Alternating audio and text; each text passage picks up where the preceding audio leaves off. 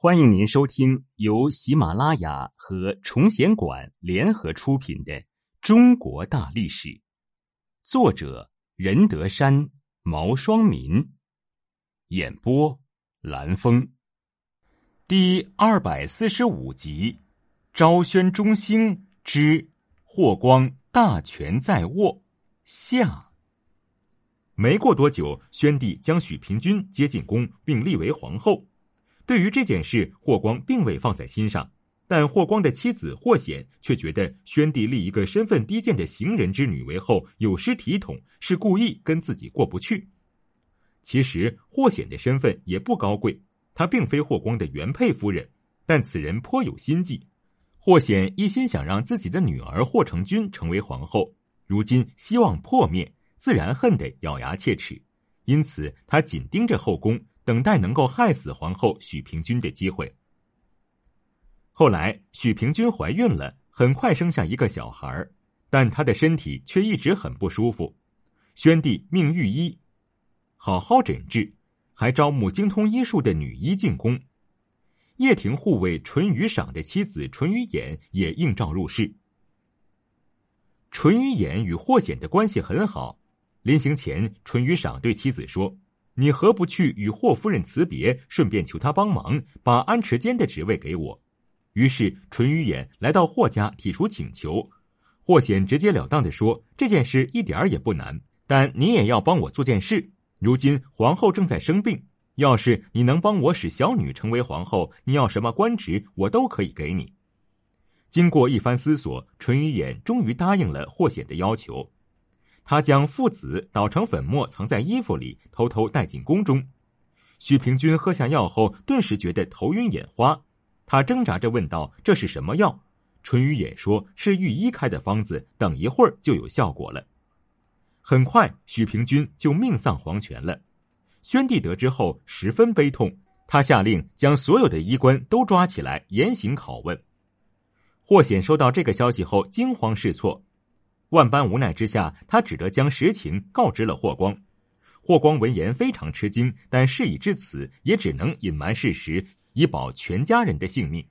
第二天上朝时，霍光对宣帝说：“皇后的崩逝是命中注定。我想众医官没有谁有胆子敢于谋害皇后，如果加罪于他们，恐怕有伤仁德。其实以汉宣帝的精明，他应该知道皇后的死很蹊跷。”但他现在刚刚二十一岁，皇帝的位置还未坐稳，于是他不敢再坚持，很快就赦免了医官们，并将许皇后葬在自己陵墓的南园，谥号为恭哀皇后。这样，霍光的女儿霍成君终于如愿以偿的当了皇后。霍成君和母亲一样喜欢奢华，更奇怪的是，皇太后上官氏是霍光的外孙女，按照辈分，皇后是他的姨妈。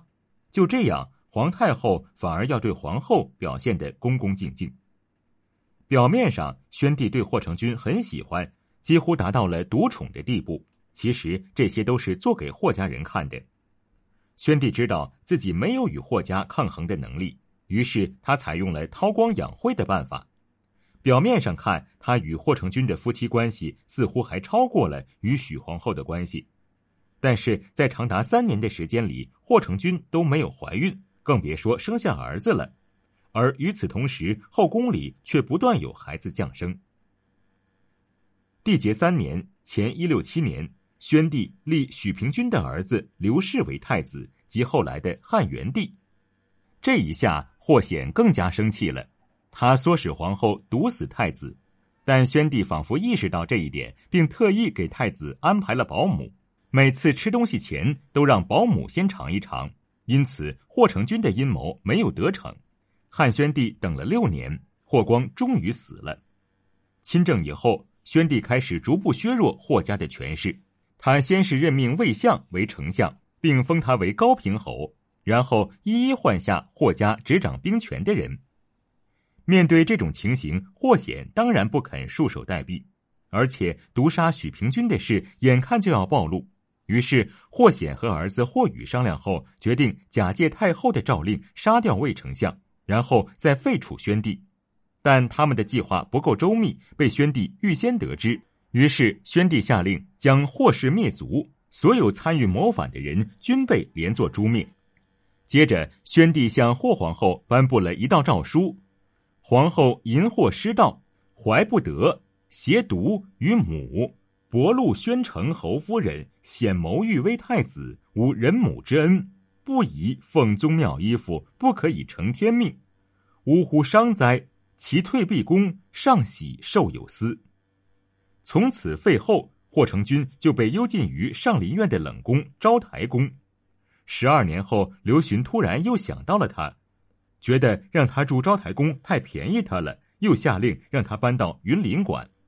这时，霍成君已感到了无生趣，就在云林馆里自杀了，被葬在蓝田县昆吾亭东（今陕西西安）。至此，宣帝终于为自己的亲政扫清了道路。不过，霍家虽然被诛，但他依然肯定了霍光的功德。他在诏书中说：“定万事策以安社稷，天下征数咸以康宁，功如萧相国。”霍光在掌权期间所实施的有利于社会发展和稳定的进步政策，宣帝不仅没有宣布废止，反而一直在沿用。